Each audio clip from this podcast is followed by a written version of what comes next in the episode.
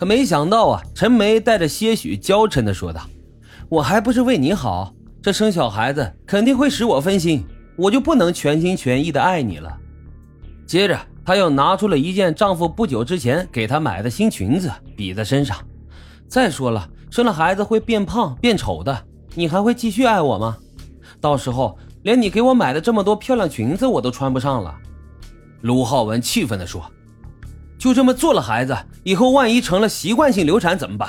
我还怎么做父亲啊？”说完，他拿过陈梅的衣服就往地上丢，两人拉扯之间，你一下我一下，然后就厮打了起来。争斗当中，瘦小的陈梅那哪是卢浩文的对手啊？但是丈夫对她下手越重，她的反抗就越激烈。很快，愤怒之下的卢浩文用双手紧紧地掐住了陈梅的脖子。结果呢，大家自然而然的就猜到了。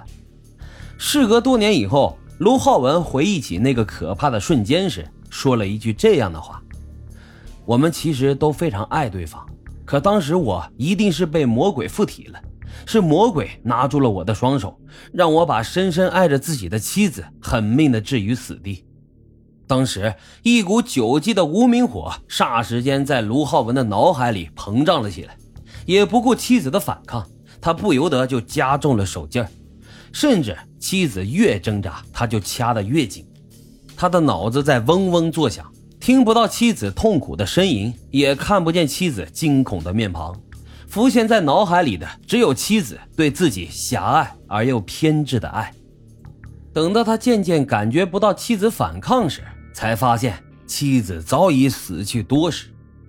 卢浩文事后交代说，当时他慌忙的给妻子做人工呼吸，然而一切都太晚了，折腾了两个多小时，妻子也没在他的人工呼吸下苏醒过来。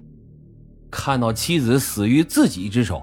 卢浩文双腿一软，瘫倒在地，掩面痛哭。此时，卢浩文和陈梅结婚刚刚才五个多月。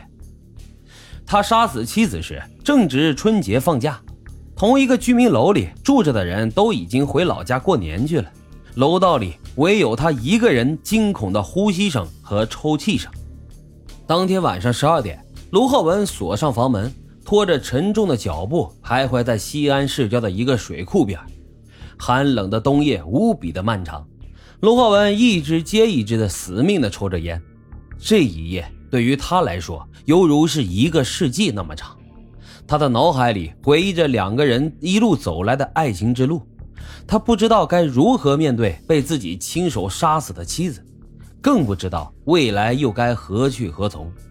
他想跳入水库一死了之，但又没有勇气；想去投案自首，又害怕法律的制裁。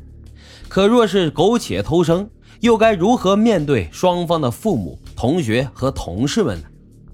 而时间却改变了一切。短短一周之后，卢浩文心里的那份自责和痛苦便渐渐只剩下了不安。此时的他也已经与妻子的尸体共处了一周，但是房间里发出的阵阵异味，似乎在向人暗示着什么。不行，这样下去无疑是等死。既然做了，那干脆就做到底。于是，一个念头划过了卢浩文的脑海。随后，他找来了菜刀、斧头，毫不犹豫的就劈砍在了妻子的尸体上。因为早在体育学院学习的时候，他就学过人体解剖，所以啊，也没费多大事儿，就将妻子的尸体给肢解了。随后，用塑料袋装起了血肉，悄悄的丢掉，并用包裹把尸体装起来，锁进了自家的橱柜。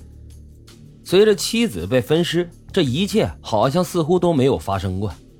开学之后，卢浩文洗净沾满妻子鲜血的双手，继续给学生上课，和同事正常聊天。这心得有多大呀？陈梅的父亲呢，因不满意女儿和卢浩文结婚，所以跟女儿女婿来往很少。但是陈父发现，一九八八年春节过后，这女儿已经很久没有回过家了。陈父心里还是很挂念的。等到五月份的一天，陈父就来到陕西一建公司家属院来找闺女。卢浩文掩饰住内心的恐慌，故作淡定地对岳父说：“啊，小梅啊，她刚刚出去了。”陈父不以为然，也没有多想，就回了家。不久之后，陈父又一次找上门来，问这个卢浩文：“小梅这么长时间不回家，到底怎么回事呢？”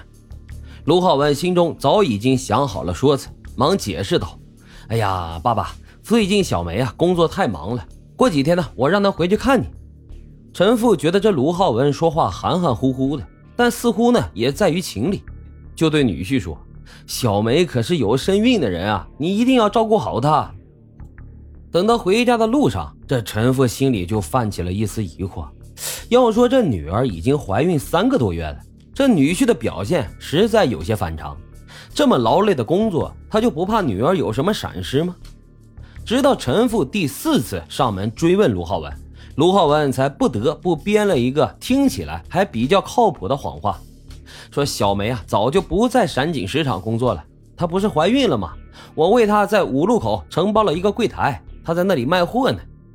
将信将疑的陈父回了家，当即啊就吩咐二女儿按照卢浩文说的地方去找人，并且打电话要卢浩文陪着他们一起去。几人一起就来到了一家商店门前。